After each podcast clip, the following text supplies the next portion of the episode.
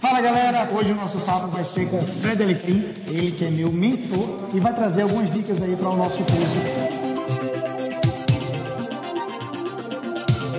Fred, muito bem-vindo. Pô, João, a honra estar aqui e vamos lá, vamos falar um pouquinho sobre vendas e principalmente vendas no WhatsApp. Então, Fred, fala para a nossa turma né, que vai participar aí do nosso curso WhatsApp Vendas, que vai acontecer aqui em Natal, no dia 26 de outubro, do de todo esse giro que você faz, né, dessas suas andadas aí Brasil fora, o que você tem visto de movimento em vendas pelo WhatsApp? Bom, primeiro é que o WhatsApp realmente se configura como excelente ferramenta para você se aproximar do seu cliente.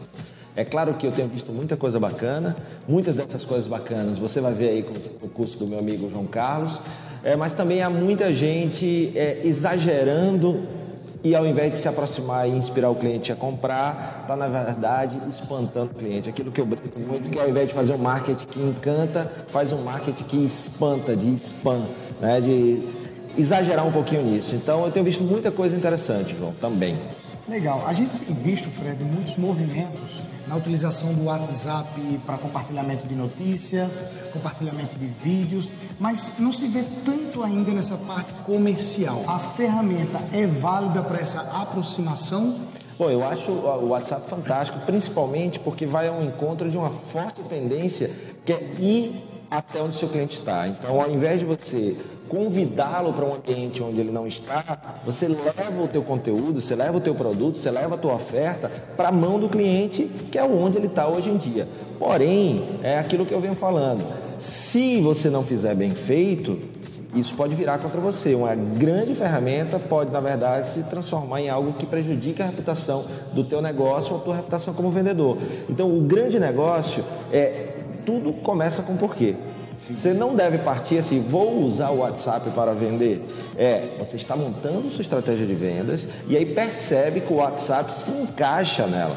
Né? Por quê? Porque o cliente já está lá, porque você tem um produto que chega bem nesse tipo de canal, ou seja, nas pequenas telas, e, e aí você, a partir daí, vai ver como usa dentro de uma estratégia. Então, a, a, o, o WhatsApp não é a estratégia em si.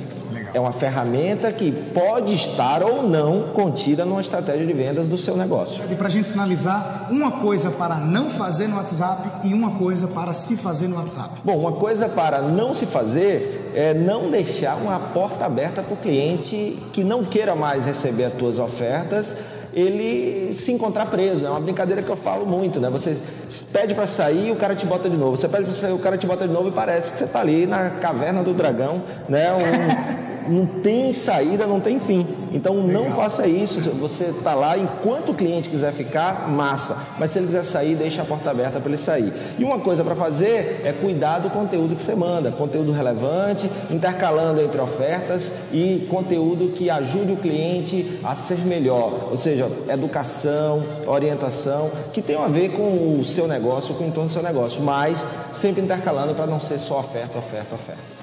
Legal, Fred, muito obrigado pelo papo. Você que ainda não se inscreveu, o WhatsApp Vendas, dia 26 de outubro, no Hotel Majestic em Natal, vai ter essa dica e muitas outras dicas para vocês, tá bom? Valeu, um abraço, Fred. Show, hein?